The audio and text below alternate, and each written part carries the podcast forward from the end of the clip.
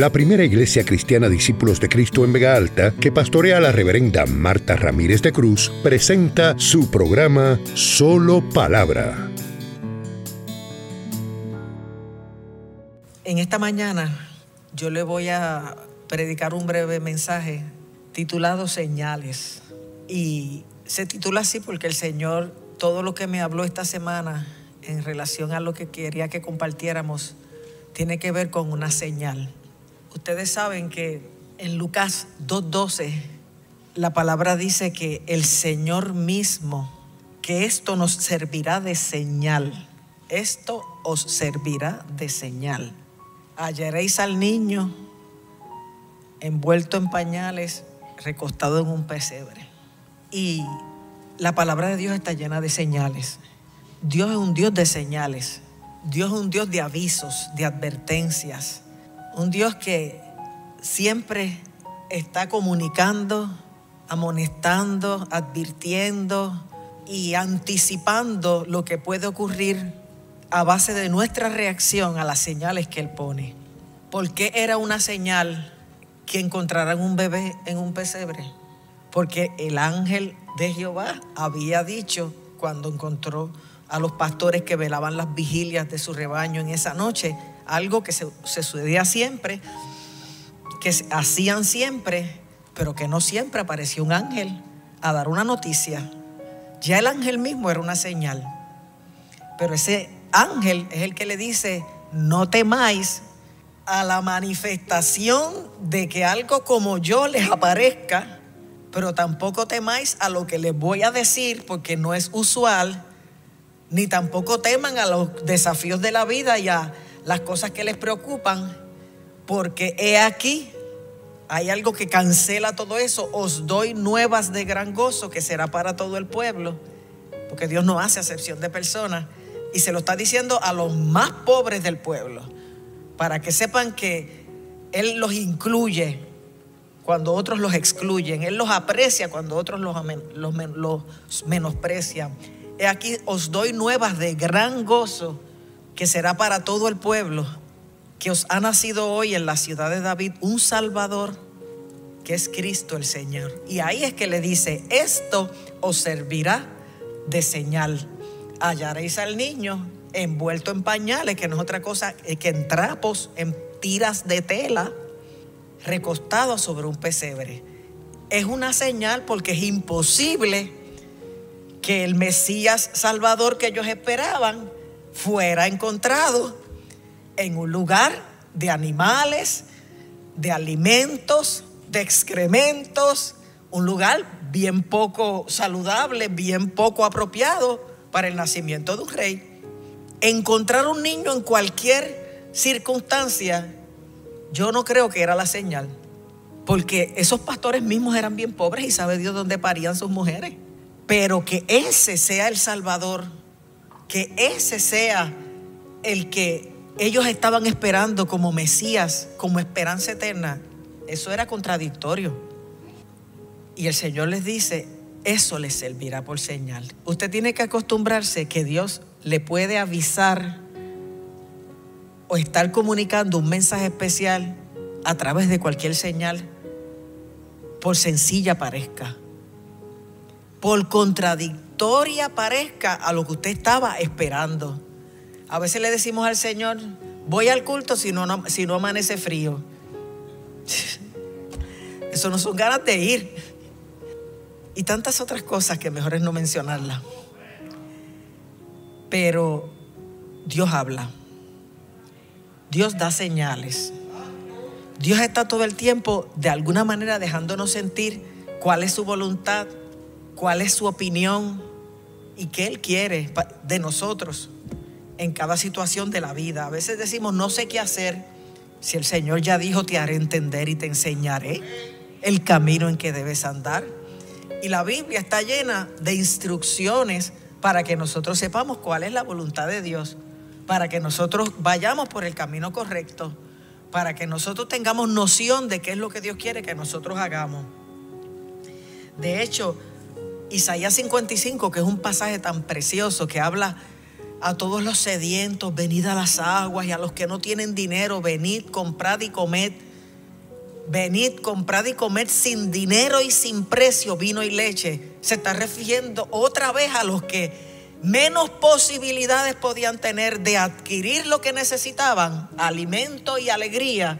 Y Dios les está diciendo, es de gratis. Si tienes sed, si tienes hambre, aquí hay uno que te va a ofrecer lo que sea de gratis. Pero tú tienes que venir. Tú tienes que oír atentamente para comer del bien y para que se deleite tu alma con grosura.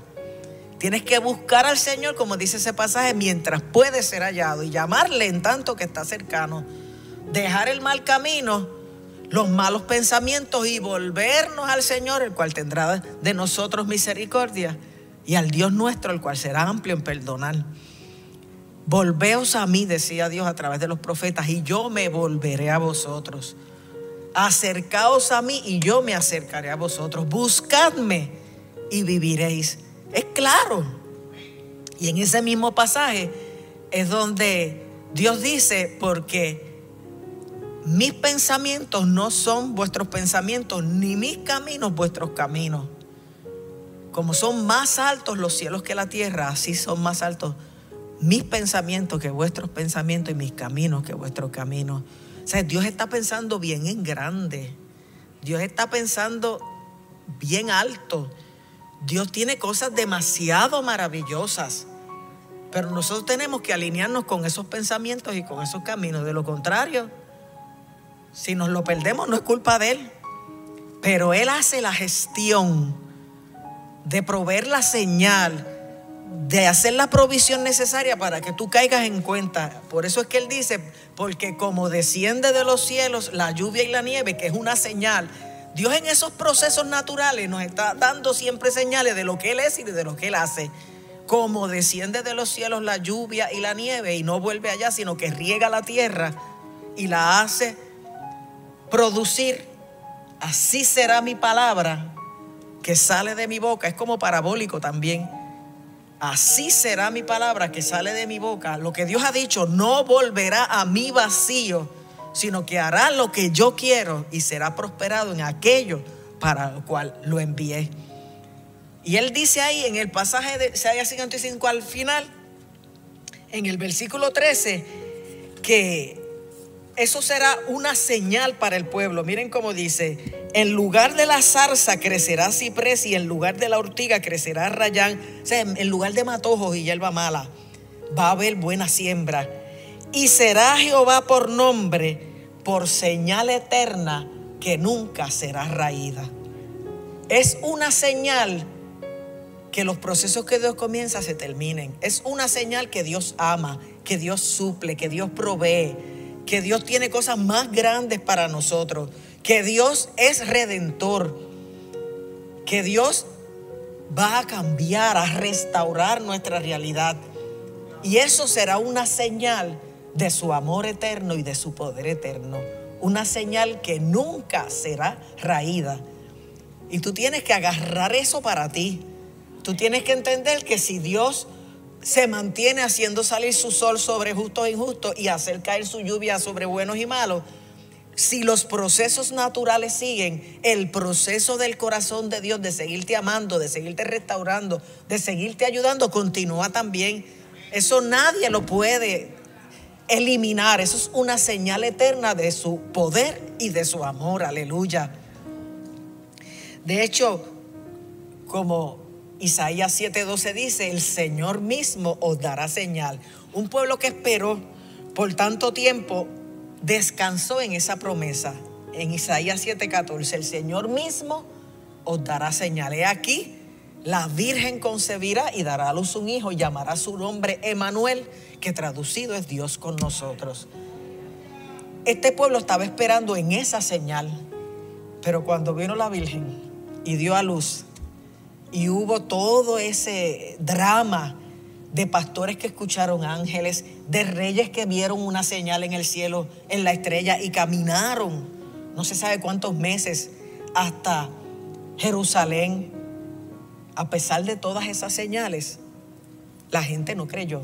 De hecho, el pueblo judío está esperando todavía a ese que fue prometido y, están tan ciegos espiritualmente que no se dan cuenta de que en Cristo se cumplieron todas las promesas menos sus caprichos, que era que este Mesías fuera político, fuera a establecer el reino en el momento y al estilo que ellos querían.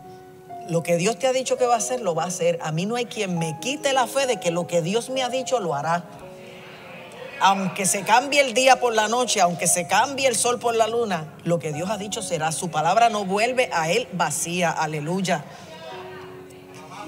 Y Dios mismo le dio señal al pueblo judío y no creyeron porque no se cumplió a la manera que ellos querían. ¿Qué estará Dios haciendo a favor tuyo en este momento y a favor de este país que como no está sucediendo como nosotros esperábamos?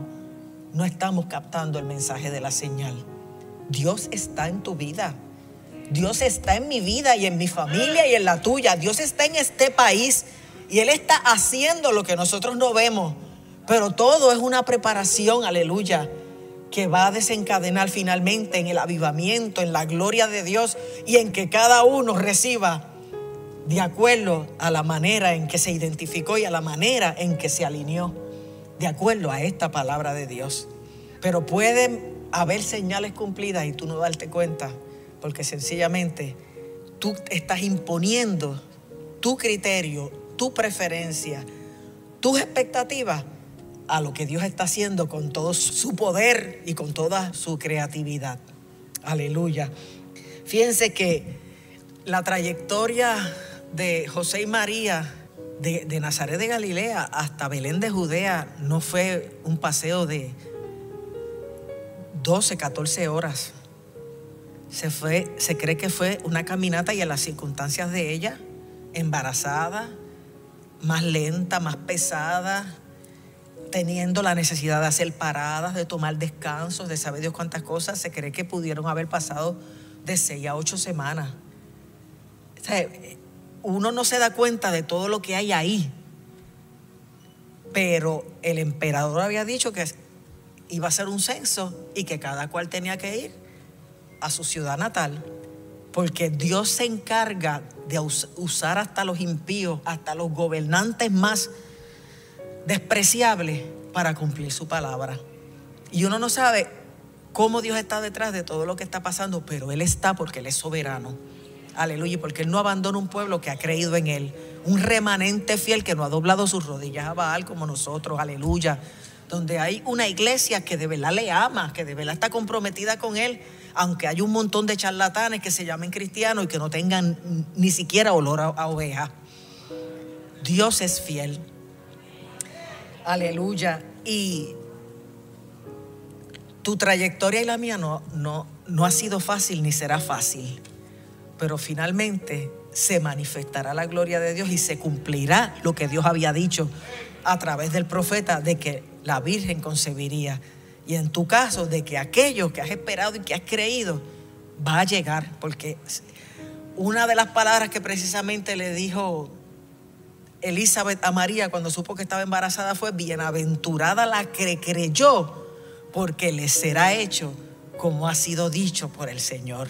Tú no puedes dejar de creer, tú no puedes perder tu fe, tú tienes que seguir mirando al Señor, porque tú miras para el lado y, decaes, te desanimas.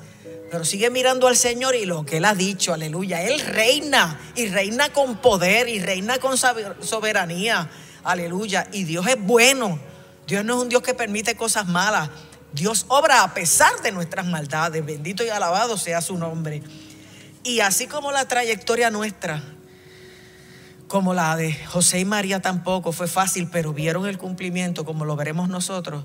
Desde el principio Dios estaba demostrando que el camino para llegar a la tierra prometida no sería fácil. Acuérdense que la tierra prometida es símbolo del cielo.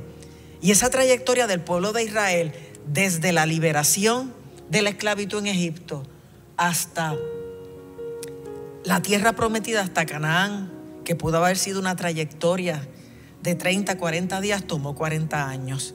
Nosotros decidimos cuánto tiempo nos toma llegar a recibir las cosas grandes, lindas, preciosas y especiales que Dios tiene para nosotros si estamos en todo el camino quejándonos, murmurando, dudando encaprichándonos, desviando la mirada, adorando ídolos y haciendo un montón de otras cosas que no son lo que se esperaba de un pueblo que acababa de salir libre de una opresión de 400 años en Egipto y que ahora a la primera dificultad lo único que puede producir es queja, malestar, desagrado, ingratitud.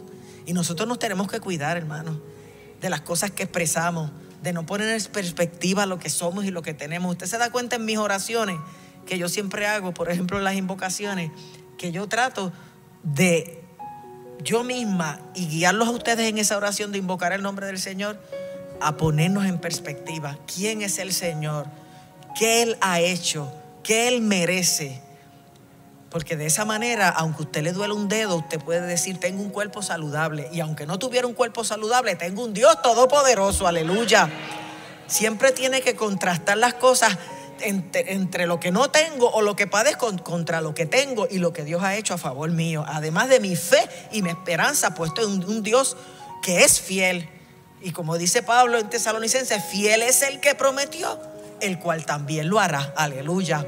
Pero el pueblo de Israel también tuvo una trayectoria. Siempre, desde que eres salvo, que eres libre de la esclavitud del pecado, hasta llegar a lo prometido, que es la patria celestial, va a haber un tiempo, van a haber procesos, van a haber dificultades, van a haber pruebas, van a haber momentos en que tú vas o a detenerte y renegar y salirte del camino o a seguir creyendo y someterte y alabar y aún interceder por los que están cerca de ti y están perdiendo la fe, porque eso fue lo que hizo Moisés. Le dijo, no, si tú no vas con nosotros, no nos saques de aquí.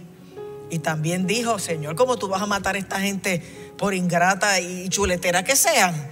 Si tú, que van a decir las naciones que están observando esto que tú has hecho por nosotros, que no pudiste meternos en la tierra y que por eso los estás destruyendo en el desierto. Un Dios como tú, ninguna cosa como esa haga. Y Dios oyó la intercesión de Moisés. Y Dios la respondió y Dios no destruyó el pueblo. Pero ellos con sus actitudes se destruyeron a sí mismos antes de llegar a Canaán. Y fueron sus hijos los que pudieron disfrutar de todas aquellas cosas que Dios tenía para ellos, porque ellos mismos se mostraron ante Dios indignos de obtener algo tan maravilloso. Dios nos ama tanto y tiene tanto, y en Cristo hay todo lo imaginable y lo inimaginable, pero nosotros mismos decidimos si somos dignos de eso manteniéndonos mirando al Señor, caminando de su mano, haciendo caso a sus mandamientos. Fíjense cómo en esa trayectoria, en Éxodo 4:9, uno ve cómo Dios le dice a Moisés que el reto parece grande y para él imposible, pero que él es el llamado, él es el escogido, él es el que tiene que ir y que él lo va a respaldar con las señales que haga. Y le dice, eh, tira tu, vara al suelo y ahí ve cómo la vara se convierte en serpiente y cómo Dios lo manda a cogerla por la cola, que eso no se hace así, pero como Dios como quiera convierte otra vez la serpiente en vara y no le hace daño. Después le dice, mete tu mano en tu costado y sácala y cuando la saca, aunque la entró limpia, sale blanca leprosa y Dios le dice, vuelve a meterla y cuando la saca, está sana. O sea, Dios le está diciendo, van a haber señales en el camino de ataques, pero yo te voy a dar la victoria y la autoridad, porque eso era lo que era la vara de Moisés. Y van a venir quebrantos, pero yo voy a restaurar tu salud, voy a restaurar tu vida después de esos procesos de quebranto que puedan venir, como le restauró la mano, que parecía haber quedado leprosa. Pero si no te creen a esas dos señales, yo les daré otra señal. Haré que tú tomes agua del río y la eches en tierra y esa agua se convertirá en sangre. Pero ¿saben qué? Tampoco esa señal el pueblo creyó. ¿Y qué ocurrió después? Si usted eh, recuerda esa historia del Éxodo. Finalmente Moisés va donde Faraón. ¿Y qué tiene que hacer Dios a ver si él crea las señales, lo cual nunca logró? Enviar las diez plagas, señal tras señal, plaga tras plaga y Faraón no creyó. Cuando se vio amenazado en su economía y cuando finalmente le mostró a Dios toda la irreverencia y a su pueblo toda la injusticia que pudo, es que en la décima plaga muere el primogénito y él los deja salir. ¿Qué señales tendrá que Dios dar a un pueblo para que entiendan que estamos en un tiempo de liberación de la esclavitud, de buscar la justicia y de obedecer a la palabra de Dios? O sea, Dios permite unas cosas para que tomemos en serio la vida, para que tomemos en serio su palabra, para que entendamos que estamos en el final de los tiempos, pero la gente salta esas señales, obvia el mensaje y continúa en sus prácticas. O sea, no es que se ha cortado la mano de Dios para salvar, como dice Isaías, ni se ha grabado su oído para oír, pero nuestras iniquidades han hecho división entre nosotros y nuestro Dios para que Él no tenga misericordia de nosotros o de ellos, porque nosotros sí estamos oyendo, nosotros sí estamos aquí, nosotros sí estamos conectados. Nosotros sí estamos dando gloria a su nombre. Y todas estas señales nosotros tenemos que captarlas y darnos cuenta de lo que Dios nos está diciendo. Porque este pueblo tuvo que ver diez plagas y no reaccionó. Y le tuvo que costar la muerte de sus primogénitos para soltar, pero no para arrepentirse. Porque hay gente que, a mí una persona me dijo, ¿qué pasa que trato de complacer a Dios y como quiera todo me sale mal? Porque no lo hace por amor, no lo hace por gratitud, no lo hace porque sabe que Él merece la gloria de vida a su nombre, sino para comprar su favor, para detener las que le pasen tantas cosas malas. Pero es que así uno no se acerca a Dios. Y hay gente que está buscando a Dios o yendo a las iglesias o acercándose para obtener unos beneficios, como cuando se puso de moda la, la doctrina de la prosperidad, siembra mil para que te vengan cien mil. Y mucha gente lo que le vino fue una miseria después, una bancarrota, porque nunca llegaron, porque la motivación no era honrar al Señor con sus bienes, como dice Proverbio, y con las primicias de todos sus frutos, era volverse rico, dar para recibir, para recibir multiplicado. Y eso no funciona así.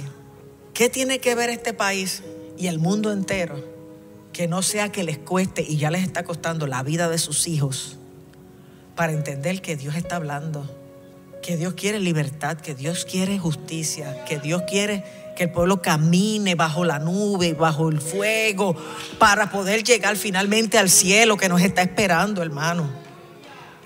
No podemos ser como Egipto y Faraón. Tenemos que creer a la primer señal. Aleluya y ver cómo Dios hizo diferencia entre el pueblo de Dios y el pueblo de Egipto cuando venía cada una de esas plagas. ¿Y qué le dijo Dios en la última plaga al pueblo? La sangre os servirá de señal. Cuando el ángel de la muerte pase y vea la sangre en las puertas de ustedes, no los tocará. Los librará de la muerte. Pasará de largo y nosotros tenemos que mantener la sangre, aleluya. No en las puertas de madera o de metal que tenemos en nuestras casas, en la puerta de nuestro corazón, en la puerta de nuestra mente, en la puerta aún de nuestro cuerpo. Nosotros tenemos que mantenernos bajo la sangre para que aunque pase el ángel de la muerte, nosotros podamos ser librados y pase de largo. Porque eso serviría de señal. El diablo ve si estamos ungidos o no, si estamos bajo la sangre o no. Si estamos en caminos de bendición o en caminos de maldición. Él ve si estamos en obediencia y hay bendiciones para la obediencia. Y ve si estamos en desobediencia y hay maldiciones para la desobediencia. Tenemos que leer las señales. Tenemos que darnos cuenta que hoy mismo estamos viendo las señales del fin. Cuando Jesús le dijo a los discípulos, ¿Cuándo serán estas cosas? Cuando él habló de la destrucción del, del templo, que no quedaría piedra sobre piedra en Mateo 24. ¿Cuándo serán estas cosas y qué señal habrá de tu venida y del fin del siglo? Ustedes saben todas las señales que enumera Mateo 24 y el resto de la Biblia, ¿verdad? Pues esas señales se están cumpliendo. O sea, ¿qué más señales van a haber para creer que hay que prepararse porque Cristo viene? Pero nosotros estamos apercibidos de eso. Porque yo lloraba en el espíritu ayer y le decía, Dios mío, qué horrible debe ser vivir sin esperanza y saber que tanta gente cerca de mí se pierde y yo no le dejo saber que sí hay esperanza, que sí hay alguien que los ama, que sí hay alguien a quien le importan, que sí hay una puerta de salvación, que sí hay manera de salir de esta locura. y de esta inestabilidad y de toda esta condición caótica que estamos viviendo, porque hay un Señor, hay un Salvador. Hubo una primera Navidad y Cristo sigue entre nosotros llamando, salvando, enseñando, atrayendo y no acabemos de entender lo que Él está pidiendo de nosotros. Y yo estoy dando señales hace rato para que si yo te digo para, tú pares. Como decía Pedro, el apóstol Pedro, basta ya de vivir conforme a la carne como los otros gentiles. Nosotros somos ahora gente redimida por la sangre de Cristo. Aleluya. Y hoy día la gente está viviendo de tal manera que arriesgan su salvación, si es que la tienen, y ponen en riesgo las de los que la tienen porque se convierten en trampa y tentación para aquellos que no están firmes o cuidándose o no están conscientes de que el enemigo está como león rugiente buscando a quien devorar. Y nosotros tenemos que ver las señales, parar cuando Dios nos dice que pare, continuar si la luz está verde cuando Él nos dice continúa. Y Dios dice, cuando Dios dice camina, yo camino. Cuando Dios me dice detente, yo me detengo. Porque yo no voy a arriesgar mi vida, ni mi salvación, ni menos mi relación con Dios por convertir el techo de acero cuando haga mi oración, haciéndola como un fariseo y no como un humilde pecador. Dios nos está llamando a cerrar este año con sensatez, a darnos cuenta de que Dios siempre ha brigado a través de señales y que Jesús mismo es una señal. Para más palabra, nuestro culto comienza todos los domingos a las 9.15 de la mañana en nuestro templo ubicado en la carretera número 2, kilómetro 29.7 en Vega Alta. Para detalles e información adicional, conéctate a www.vegaaltaparacristo.com. Te esperamos. Dios te bendiga.